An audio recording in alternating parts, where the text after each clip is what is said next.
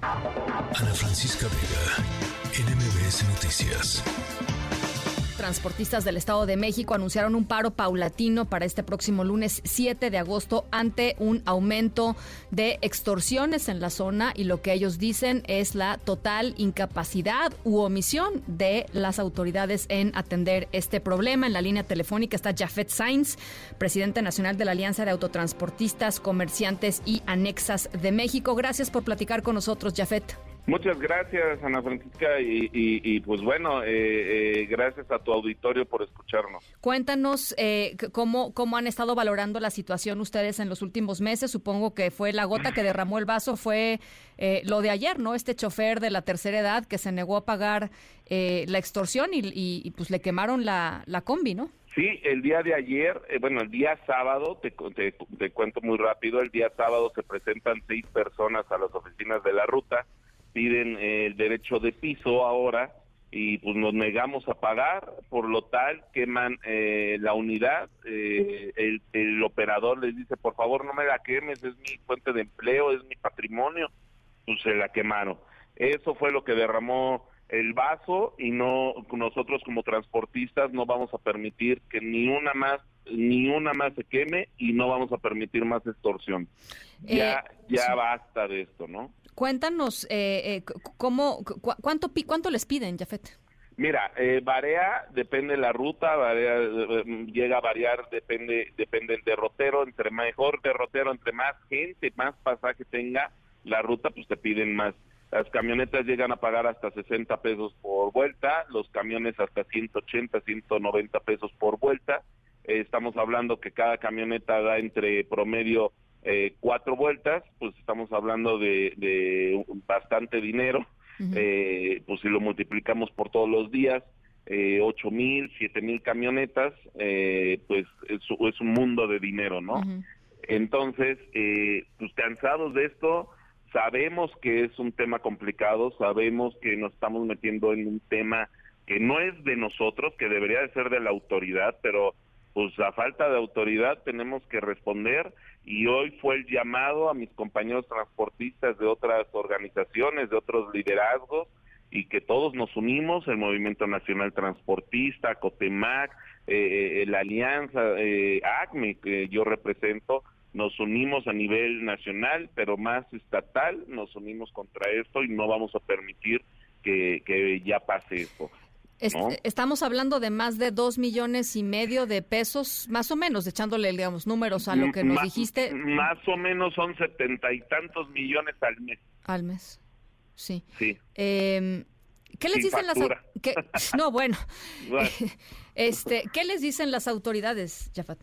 Las autoridades nos, nos pidieron eh, la, atención de que, tuviéramos paciencia al día lunes, que ellos eh, iban a trabajar en la situación. Nosotros les damos eh, eh, voto de confianza para el día lunes, pero muy allá de eso, como transportistas nos estamos organizando para empezar el día lunes a cuidar nuestras rutas, a cuidar nuestra, nuestras empresas, eh, que nos han costado muchísimo porque como bien sabes, eh, te comento que en el Estado de México, de México no tenemos subsidios como en la Ciudad de México y que eh, por eso es tan alto eh, el precio de, del pasaje, que aunque es alto, nosotros como transportistas, pues no nos alcanza porque al no haber subsidios, pues tenemos que pagar. Entonces, el día lunes vamos a empezar a cuidar nuestras rutas, vamos a salir a la calle y pues si, y si la autoridad no nos va a defender, nosotros como pueblo nos vamos a defender y vamos a defender al pasaje porque el pasaje está sufriendo muchísimo, no, o sea, es demasiado ya, eh, te asaltan de día y cuando vas al trabajo, cuando vas a la escuela y de regreso cuando vas a casa te vuelve a asaltar la misma persona. Cuando, cuando nos dices cuidar nuestras rutas, ¿a qué te refieres, Jafat? ¿A ir armados? ¿A, ir...? Eh, eh, nosotros no somos gente armada, no somos bélicos, no, no vivimos en un estado bélico, bueno, en parte de un estado que no es bélico, eh, pero que es muy complicado. Eh, tenemos palos y piedras, porque pues ir con armas no podemos, eh, ya que la autoridad ahora nos agarraría a nosotros y como pues en aquí en el Estado de México se, se, se sabe y se presta que somos muchas veces objeto de, carpetas inventadas, entonces eh, armadas, hoy yo se lo dije a la Fiscalía, así como nosotros nos exigen y demás, hoy yo te exijo que así vayas y agarres a los que son. Fulano, sultano, mengano y perengano son los colombianos, son gente que no es ni del país, que son los que nos están extorsionando y que viven en Coacalco. Ahora, eh, perdón, perdón mi escepticismo, pero bueno, parte de mi trabajo es ser escéptica, este, eh, Jafat, pero mira, yo he visto la, implementación de los llamados operativos seguros, ¿no? Los operativos mochila, este, le revisan a la gente sus, pertenencias para subirse al transporte y se suben los, los que los que asaltan tres cuadras después. Este, e, esa es la respuesta de la autoridad. Luego les pusieron cámaras o les exigieron que pusieran o que les o les entonces para lo único que nos sirven las cámaras es para ver cómo los asaltan no este, claro que sí eh, evidenciar. eh, bueno pero pero cuáles son cuál es la estrategia que de aquí al lunes van a implementar en el Estado de México o van a responder las autoridades para hacer frente a algo tan eh, pues profundamente grave y complicado como lo que nos estás platicando Mira, te comento de las cámaras. El, el exsecretario de Transporte, Raimundo Carvajal, nos obligó a poner las cámaras. Eh, cámaras que, como tú me lo dices, nada más sirven para exhibir los robos, secuestros, violaciones, homicidios, robo de vehículo y la quema de, camionetas por extorsión.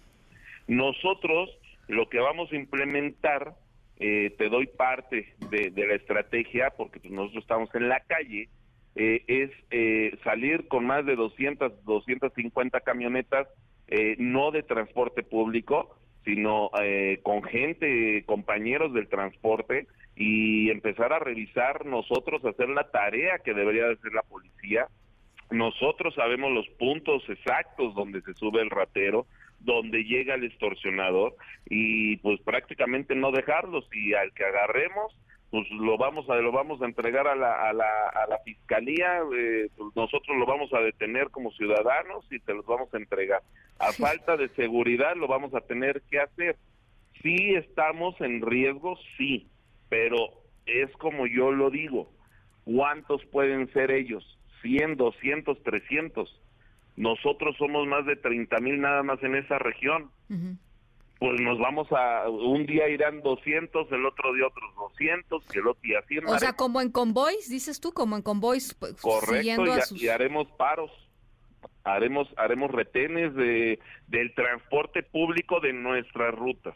Ojo, no vamos a detener y no vamos a andar parando carros, ni mucho menos, no es, no es nuestro trabajo. No, bueno. Pero sí como rutas vamos a implementar nuestra seguridad interna de las rutas donde nosotros vamos a detener la camioneta y vamos a revisar la camioneta de, de punta a punta para que esto no pase, ¿no?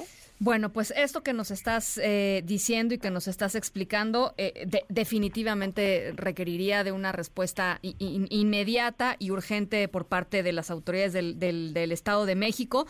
Eh, vamos a estar en, este tema, Jafet, y si te parece, platicamos el lunes. Por supuesto, estoy a tus órdenes y te agradezco muchísimo que nos den voz.